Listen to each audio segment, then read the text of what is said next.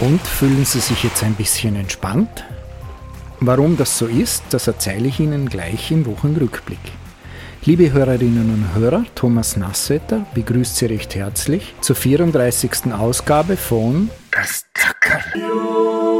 Mir ist wichtig, sehr geehrte Damen und Herren. Die Situation ist sehr ernst, die Zahlen steigen immer sehr stark. Das britische Pfund befindet sich in einer veritablen Krise. Die Währung war letzte Woche auf einen neuen Tiefstand abgestürzt. Britische Banken und Bausparkassen mussten zu radikalen Maßnahmen greifen und haben die Vergabe von Krediten vorübergehend ausgesetzt. Aufgrund von Veränderungen an den Finanzmärkten haben wir für neue oder bestehende Kunden aktuell keine neuen Zinssätze verfügbar. Wir werden so schnell wie möglich wieder neue Hypothekensätze auf den Markt bringen. Das teilte die in den UK tätige Bank of Ireland in einer Pressemitteilung mit. Das befristete Aus zeigt, wie schnell die Turbulenzen am Währungsmarkt in Großbritannien auf die Realwirtschaft durchgeschlagen haben. Schlechte Aussichten übrigens für Häuselbauer und noch schlechtere für Schuldner, denn im Vereinigten Königreich sind ein Großteil der Hypothekarkredite mit variablem Zinssatz verzinst. Verträge mit fixem Zinssatz werden auch eher nur kurzfristig auf zwei bis fünf Jahre abgeschlossen. Am Donnerstag kam dann sozusagen noch der Hammer.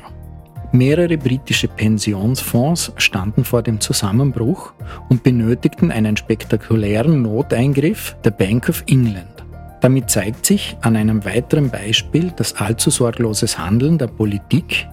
Die neue Regierung hatte vorletzte Woche massive Steuersenkungen für Reiche und eine hohe Schuldenaufnahme durch die Regierung verkündet, schnell in die Realwirtschaft durchschlagen können, zum Teil mit verheerenden Folgen.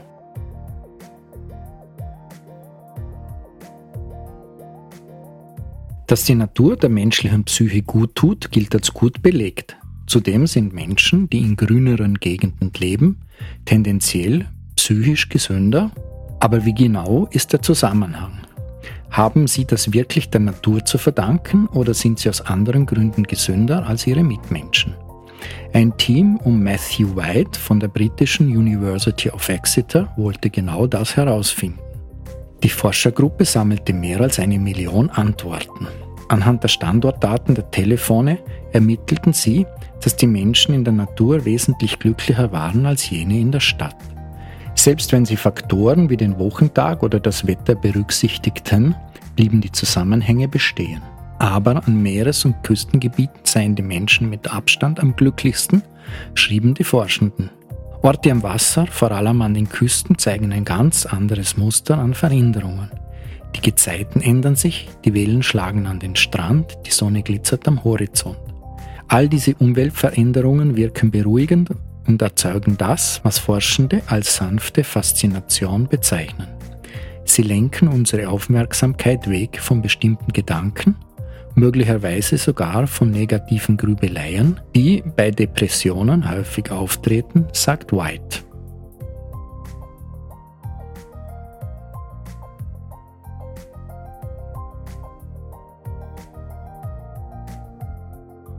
Wie geplant krachte diese Woche eine NASA-Sonde mit einem Asteroiden zusammen. Mit dem Manöver sollte getestet werden, ob sich im Ernstfall gefährliche Himmelsobjekte an der Erde vorbeilenken lassen. Jetzt analysieren Forscher erste Bilder der Kollision. Was sie darauf sehen, sei ziemlich unglaublich.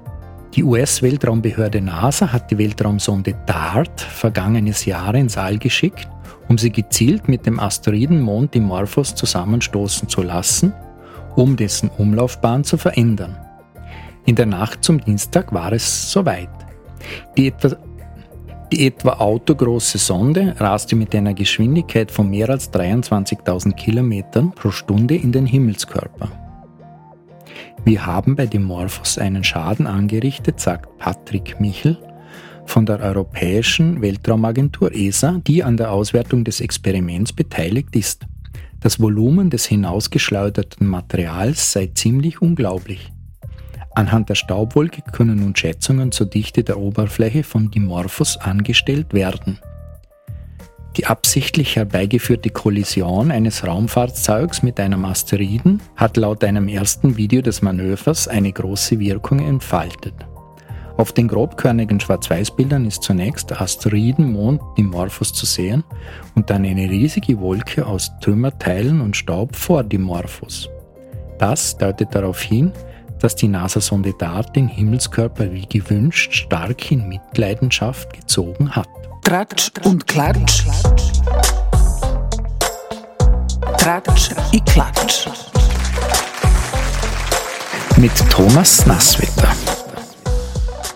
Tratsch und Klatsch beschäftigt sich diese Woche mit Donald Trump. Giant Backfire, ein gigantisches Fehlfeuer, Mr. Trumps scheinbarer Triumph hat sich als Fehler erwiesen. So titelte diese Woche die New York Times. Was war passiert? Bei einer Hausdurchsuchung seiner Residenz in Florida hat das Justizministerium 17 Kisten mit sensiblen und zum Teil hochgeheimen Dokumenten beschlagnahmt und mitgenommen. Trump hat daraufhin behauptet, dass diese Dokumente von ihm als Präsident freigegeben worden seien. Weiters hat er behauptet, dass ihm Teile dieser Dokumente untergeschoben worden seien. Und um das Verfahren möglichst lange zu verzögern, hat Trump und seine Anwälte darauf plädiert, zur Sichtung und Freigabe der Dokumente einen sogenannten Special Master einzusetzen. Eileen Cannon, eine von Trump noch als Präsident eingesetzte Richterin in Florida, hat diesem Ansinnen zur Überraschung von Justizkreisen stattgegeben. Doch die Rechnung scheint nicht aufzugehen. Der ernannte Special Master, der angesehene in New Yorker Richter Raymond J. Deary, hat nämlich die Sache völlig anders angepackt, als die meisten Beobachter und vor allem Trump und sein Team erwartet haben. Parallel dazu hat ein Berufungsgericht, an das sich das Justizministerium gewandt hatte, 100 als geheim eingestufte Dokumente letzte Woche zur sofortigen Untersuchung freigegeben mit dem Hinweis, dass die Ernennung eines Special Masters durch die Richterin Kennen wohl ein Fehlurteil ist und diese 100 hochgeheimen Dokumente nicht unter die Anordnung von Kennen fallen. Die weiteren 11.000 Dokumente mit fast 200.000 Seiten liegen nun bei Richter Deary. Und der hat die Dokumentenprüfung in einer Art und Weise organisiert, die droht, die Verteidigung des ehemaligen Präsidenten völlig zu unterlaufen. Deary hat nämlich Trump angewiesen, bis gestern eine eidesstattliche Erklärung abzugeben, in der die Inventarliste zu überprüfen sei und Gegenstände angeführt werden, von denen der Kläger behauptet, dass sie bei der Durchsuchung nicht beschlagnahmt wurden, sondern ihm untergeschoben worden seien.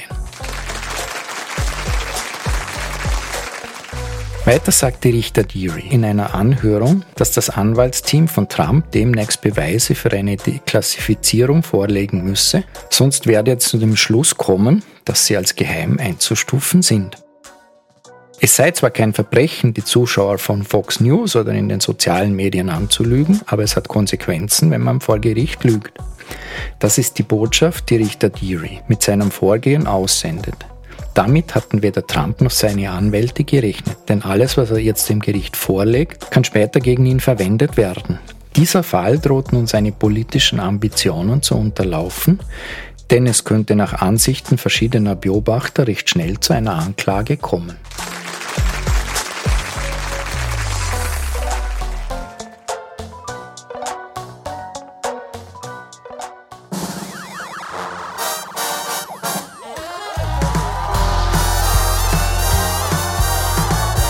Thema der Woche. Mit Markus Steurer. Thema der Woche ist dieses Mal der THC-Grenzwert im Straßenverkehr. Soll es in Zukunft, ähnlich wie bei der Alkoholpromillgrenze, auch einen Grenzwert für den THC-Gehalt für Autofahrer und Autofahrerinnen geben?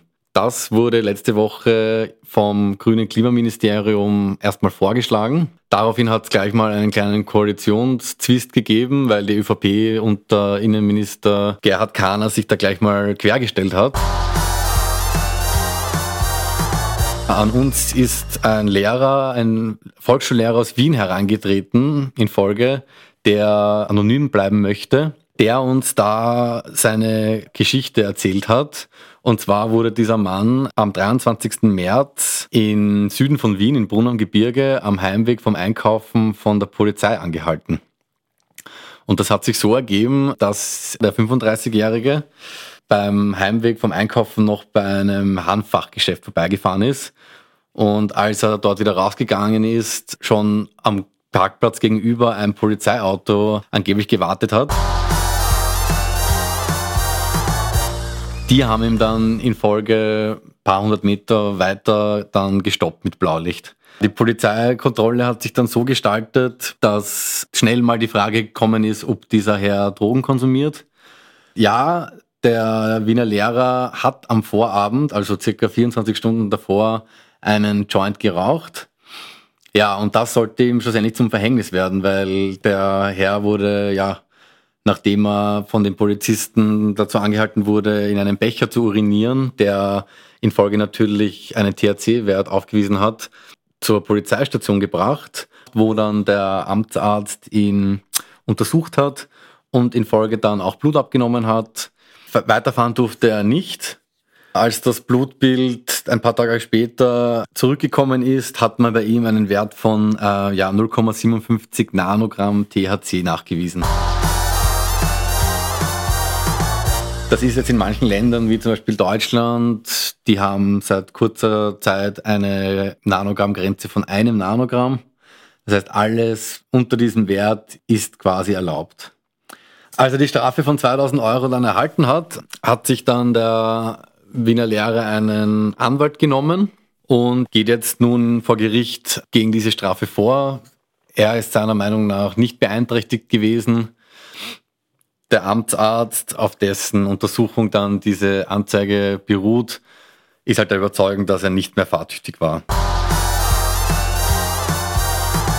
Er glaubt, dass er leider diese 2000 Euro Strafe zahlen muss, weil es eben nach wie vor diesen Grenzwert in Österreich nicht gibt. Er ist der Meinung, dass wenn man sich gelegentlich so wie am Abend ein Glas Wein einen Joint genehmigt, dass man das am nächsten Tag einfach nicht dazu heranziehen kann, dass man äh, beeinträchtigt gefahren ist. Es ist nur eines von vielen Beispielen. Wir haben dann auch noch Mails bekommen von anderen Leuten, die den Artikel gelesen haben, denen ähnliches passiert ist. Wie gesagt, am Anfang erwähnt, das Klimaministerium, das Verkehrsministerium hat versucht, durch so einen Vorschlag, der eben auch in anderen europäischen Ländern schon umgesetzt wurde, versucht, solche Fälle eben zu verhindern.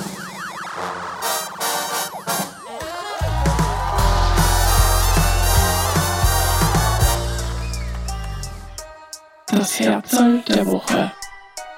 Mit Nora Wagner. Heinrich Staudinger. Heinrich Staudinger. Der Bundespräsidentschaftskandidat und Waldviertler Schuhproduzent Heinrich Staudinger legte bei Corinna Milborn im Puls 24 einen absurden Auftritt hin. Er teilte seine skurrile Theorie zu den Drahtziehern der MeToo-Bewegung mit. Ein bekannter österreichischer Filmemacher soll ihm enthüllt haben, wer hinter den Forderungen der politischen Korrektheit steckt, nämlich die CIA. Ihm zufolge setzt die CIA solche Forderungen in die Welt, um zwischenmenschliche Bündnisse zu erschweren.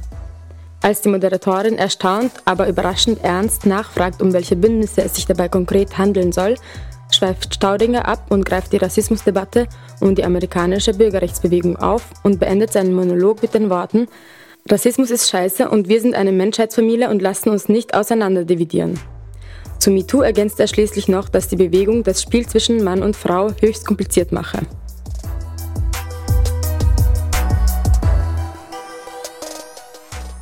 Das Herzl der Woche.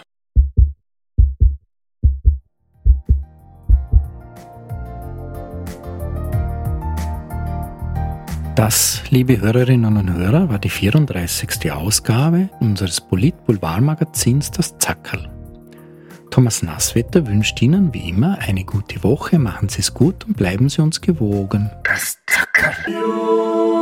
Mir ist wichtig, sehr geehrte Damen und Herren, Die Situation ist sehr ernst, die Zahlen steigen immer höher.